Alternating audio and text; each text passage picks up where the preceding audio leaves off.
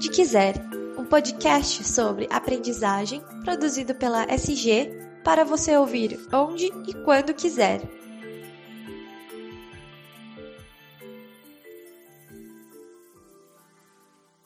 Oi, pessoal, tudo bem com vocês? Aqui é o Daniel Consani, eu sou jornalista, faço parte da equipe de comunicação da SG Aprendizagem Corporativa e este é o podcast Onde Quiser, o podcast da SG para você ouvir onde e quando quiser. Hoje, o nosso assunto por aqui é gamification ou gamificação. A gente vai falar muito sobre o poder da gamificação é, quando aplicada a processos de aprendizagem e eu posso dizer com segurança que eu não poderia estar mais bem acompanhado. Afinal, estão aqui comigo para participar dessa edição do podcast dois dos principais especialistas sobre o assunto no mundo. A Flora Alves, CLO da SG Aprendizagem Corporativa, autora do livro Gamification: Como Criar Experiências de Aprendizagem Engajadoras, um guia completo do conceito à prática. E também o norte-americano Cal Cap, coautor, ao lado de Sharon Bowler, do livro Jogar para Aprender: Tudo o que você precisa saber sobre o design de jogos de aprendizagem eficazes. Como você já deve saber, pela sinalização no título deste podcast, esse papo com a Flora e com o Cal vai ser em inglês. Então, é, além de aprender muito com, essas, com esses dois grandes profissionais, incríveis profissionais sobre gamification, essa também é uma oportunidade legal para você treinar um pouquinho o ouvido em inglês, combinado? Então vamos lá ao nosso podcast então.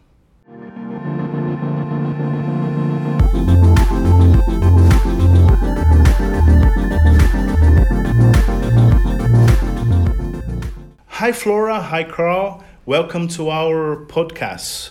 I want to start by asking both of you to tell us a little bit about yourself and your relationship with this wonderful wonderful theme gamification. Who wants to start? Okay, ladies first. Okay, that's okay. good. Thank you for having us. It Thank is a pleasure to be here, especially to be because here, yes, yeah, yeah. being here together is uh, quite something. It is. It is a It pleasure. It is so, a pleasure. Yes. um, uh, first of all, I think that uh, the most important thing about me is that I am definitely uh, in love with learning.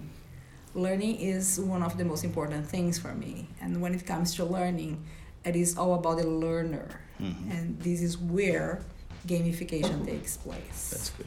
because uh, if we want to get the learner engaged in the process of learning we need to find methodologies that could create not just the, the perfect environment for that Mhm. but also give the learner challenges and opportunity to choose the way that they are going to learn That's good. so um, i have started working in the field for more than 20 years now Mhm. and gamification is part of uh, my training too for i believe 10 years now Wow. so it is quite something It is. and it works danny this is it That's very how good. about you Cal? Yeah. So, uh, uh, Karl Kapp. I'm a professor of instructional technology at Bloomsburg University in Bloomsburg, Pennsylvania. Great. Uh, and it's great to be here uh, uh, back in Brazil. I've been here several times. Enjoy, love being here. Uh, love the country, love the people, the food. Everything is is. Uh, I love coming back here. And um, my uh, role or work with gamification includes um, writing about gamification. So I've written, written several books about gamification. Uh, I have some lynda.com courses or LinkedIn learning courses about gamification, but I really got interested in it because I like to play games, uh, especially video games, but also board games and card games. And my uh, children um, kind of uh, reawoke my uh, joy of playing games many, many years ago. They're all out of the house now. Uh-huh. And uh, as I was playing the game, I'm thinking, well, I'm learning something as I'm playing this game. So how come we're not applying that to learning and making that work? So uh, that really started my journey down toward gamification. I, I didn't um, even the word wasn't existed then. Okay.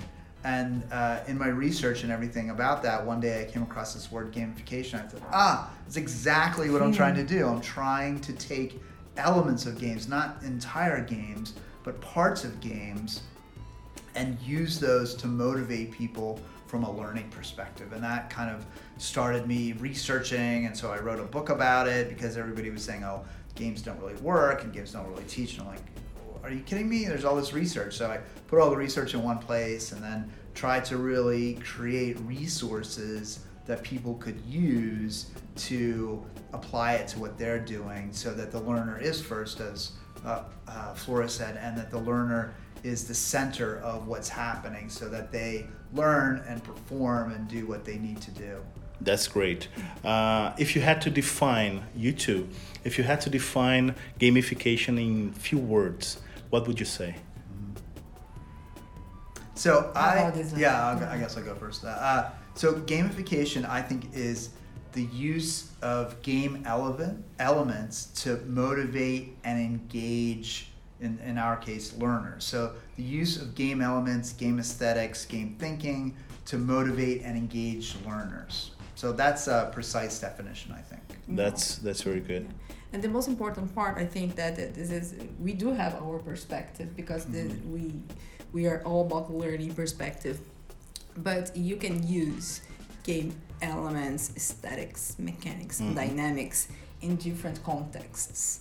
So this is why companies come to learn a little more uh, about That's the good. subject because it is useful for learning and for other different things when it comes to business as well. Excellent. Yes, yeah. That's what I would like to ask you. Mm-hmm. Uh, according to your experience, how company, how how and why companies are using gamification uh, in their learner learning processes?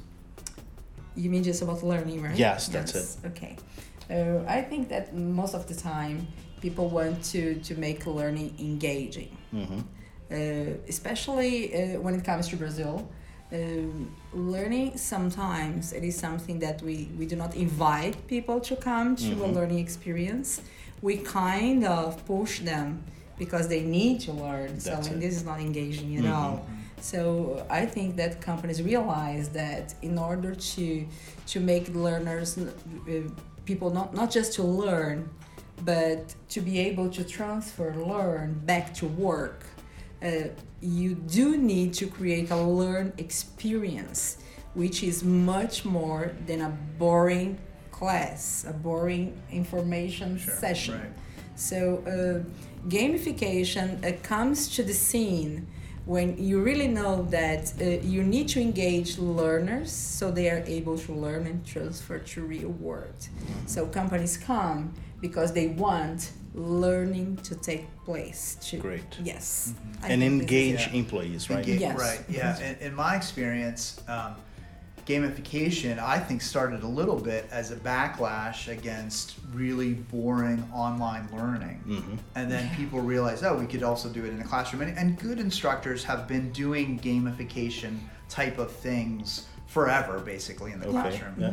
But um, you know, as we do the the workshops and talk about gamification, what we help people do is put a structure around maybe what they were intuitively doing or not realize they were doing, or making it purposeful and mindful, so that gamification can be applied in a manner that definitely makes a difference, rather than kind of oh, I feel like sort of. Uh, uh, an exercise here that would be gamified works. Mhm. Now they can say, yeah, I know this will work, and here's why. That's so good. that's kind of I think where uh, uh, gamification is, is is really helping organizations be purposeful about getting the results that they're looking for.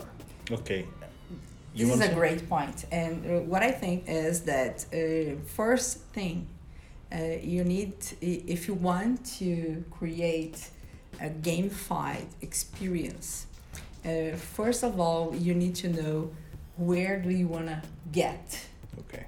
because uh, you shouldn't choose gamification just because it is a buzzword and Mhm. everybody's talking about gamification. You should use it to get to results. To a goal, yes. So Right. what are the results that I'm trying to to achieve? Why am I doing this? And then this is the importance of the structure. I do need to know how to bring all the elements and you know the benefits of a game to a learning experience. Great. And then it's going to work. Great. Besides uh, engaging, more engaging experiences, uh, what gamification can bring to companies who want to apply it, who wants who wants to use them? All right. Okay. Go Uh, forward. so, so one, an, another element is motivation. Okay. So, if employees are not as motivated to sit still and be quiet and listen to a lecture, gamification can help with motivation. Gamification also can help with uh, approaching problems differently. hmm So uh, one of the things that we were talking about uh, recently is that you know uh, games give you different ways to win. Some games give you multiple ways to win, and uh, businesses are about solving problems, often with multiple ways of solving the problem. We don't want a bunch of people just like robots. We want people thinking and being engaged and being innovative. Gamification can foster all of that. I mean, there's a lot of research that shows the value of play for creativity and innovation. Mhm. So if an organization's looking for that, they can do that. And the, the design process that we that we talk about and that we um, walk through in our workshop really is a creative process. So whether you're creating a game or gamification or a new product or a new way to sell or a new way to approach a market, that same process of thinking through the business need, thinking through your objectives, thinking through the environment, all that is valuable well beyond just gamification. But gamification is a great vehicle to make that happen. Yeah, so you can help with the instruction and then even broaden that. Nice. And why not to add some fun? Why not? Of course. We are talking Yes. about a, a time where young people are coming to organizations and they do have a lot of devices. They are born with the devices in hand. So, uh, why not to take advantage of this and the things that they like doing so we can make it better and more fun? It is possible to be at the same time serious Mhm. and fun. Certainly. That's a great insight. And that's it for this edition of our podcast. Thank you very much for your participation. And uh, guys, see you later, okay?